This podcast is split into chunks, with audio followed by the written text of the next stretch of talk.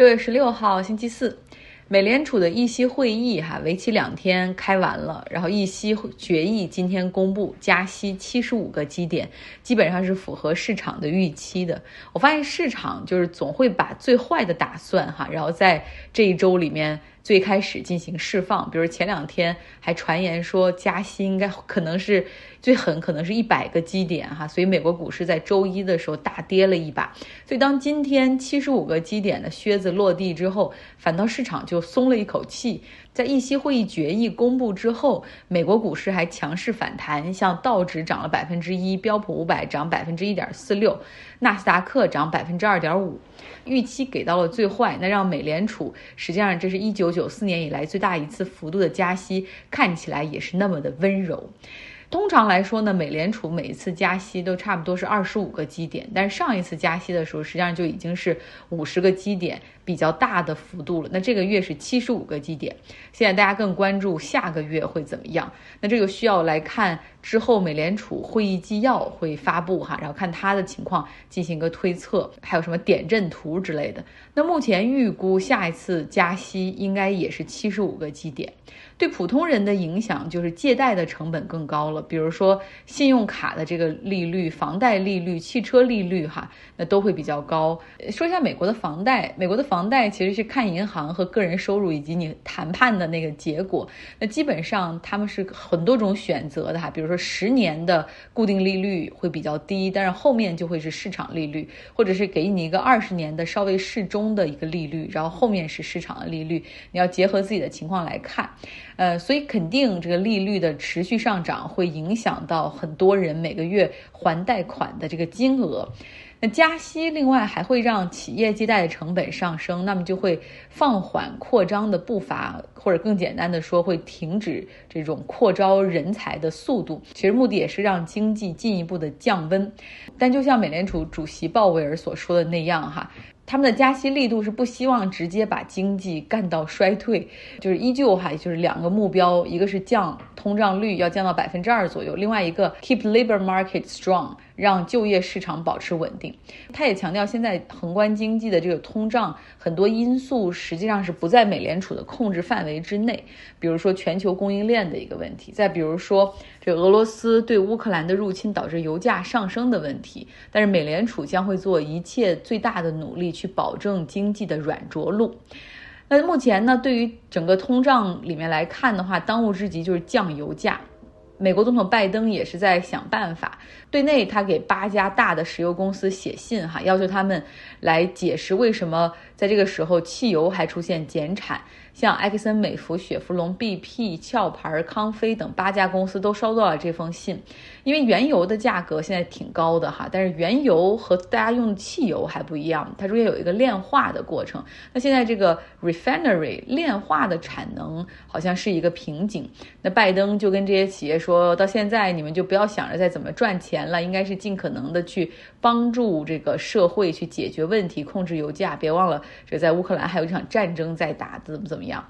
那其实石油公司，我感觉他们也会觉得自己很冤，因为炼化的产能从来就没有恢复到疫情之前的水平。第一个原因就是疫情之间，大家还记得吗？原油价格就是被击穿哈，然后一度很长时间就飘在三十美元左右一桶，很多这个石油公司都削减了产能。而第二个就是长期来看的话，现在对抗气候变化，告别化石能源是未来的大趋势，所以在疫情。这个后来油价上升之后，他们也没有急于的去恢复一些量化的产能，所以这都导致现在的这个油价的上升哈。那你。到底要不要他们去提升炼化的产能？这还是一个经济决策哈。美国政府也没有权去下行政命令的。刚刚说是对内哈，那对外，拜登将会出访沙特，这是他当选美国总统之后第一次出访中东，会在七月十三号到十六号期间，会先去以色列，然后再和巴勒斯坦人谈，然后再会去沙特，在那儿呢会和年轻的王储本萨勒曼会面。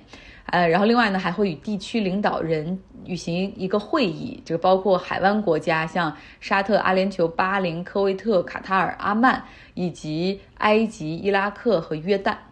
本·萨勒曼他在美国的口碑非常的糟糕哈，就是他在残忍杀害华盛顿邮报记者卡舒吉的案件中有不可推卸的责任。但是拜登上任之后呢，就一直避免去批评本·萨勒曼，那现在更加直接去沙特会和他进行会面哈。就是有记者今天问白宫新闻发言人，就是说拜登会不会当面在质问本·萨勒曼这个卡舒吉这个案子，然后这个白宫的发言人并没有回答这个问题哈，就是说。呃，在双方的会谈会更加着眼于石油。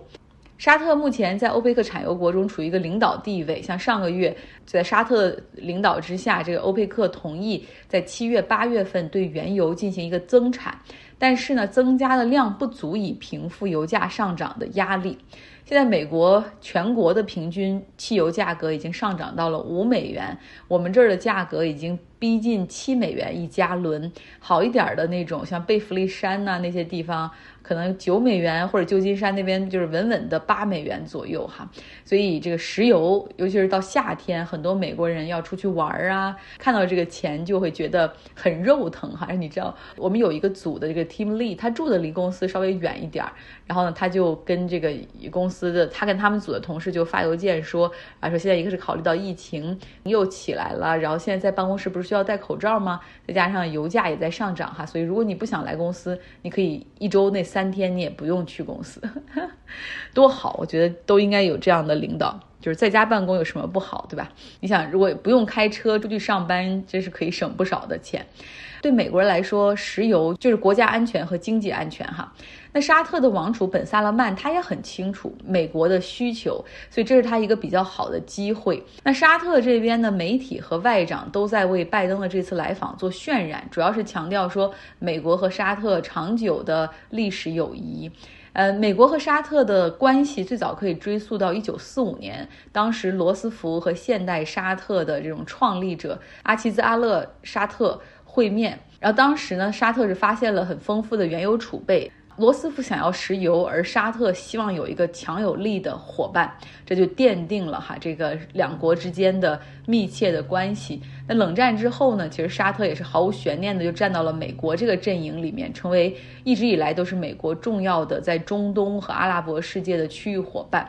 在二零一八年的时候呢，这个卡舒吉。华盛顿邮报的记者，他在土耳其的沙特领馆内遭遇残忍的杀害。后来，土耳其这边提供大量的录音和证据，表明就是他在使馆内遭遇到了沙特情报部门人员的残忍的杀害，而且是分尸。后来调查也表明说，这些人主要都接受了这个王储的直接命令。所以，这个卡舒吉的这个案子，基本上是美国和沙特关系的一个一个非常非常的低的低点哈。像美国的国会、民间媒体上有大量的呼吁，就是美国要进行独立调查。然后，美国也的确做了一个独立调查，形成了一份报告，但是并不是很明确哈。而且，拜登也一直就是没有直接去参与和回应这份报告。那甚至呢，就是美国这边有提出说，应该让总统去点名批评本·萨勒曼，然后甚至应该去启动这种引渡程序，把他弄到美国来受审，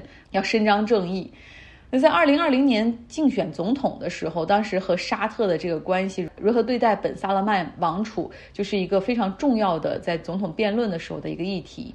可是拜登上任之后就一直回避本·萨勒曼，那甚至他每次谈到说在跟沙特领导人开会的时候，他都说他实际上在跟这个沙特国王啊在进行交谈。那这一次前往沙特，从他的日程来看，毫无悬念，他将会面的是本·萨勒曼王储。其实这也很 make sense 啊，因为实际上他就是这个三十六岁的本·萨勒曼。他就是这个 de facto leader，就是这个国家的实际控制人。他的父亲萨勒曼国王今年已经八十六岁了，他是在二零一五年的时候当上了国王。那个时候沙特一直还延续着那个古老的传统，就是兄终弟继，就是他哥哥。不行了，然后弟弟来当国王哈。萨勒曼上任之后呢，他就很快进行了换储哈，把自己的儿子这个颇具有改革思想的本萨勒曼放到了王储的这个位置上。先是副王储，后来就把直接把那个原来的王储干掉。这本萨勒曼确实也挺有想法，比如说搞投资啊、旅游啊、开放看电影啊、允许播放音乐呀、允许女性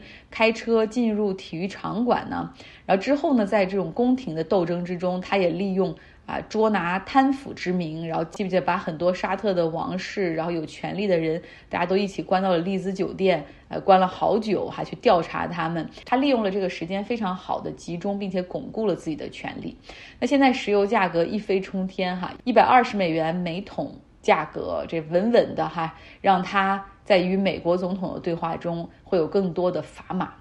好了，今天 I had a long day, so this episode is a little bit short. 今天我真是就是去了公司，然后又吃饭，大家又又出去 happy hour 喝酒什么的，所以今天的节目稍微短一点，我们明天再聊。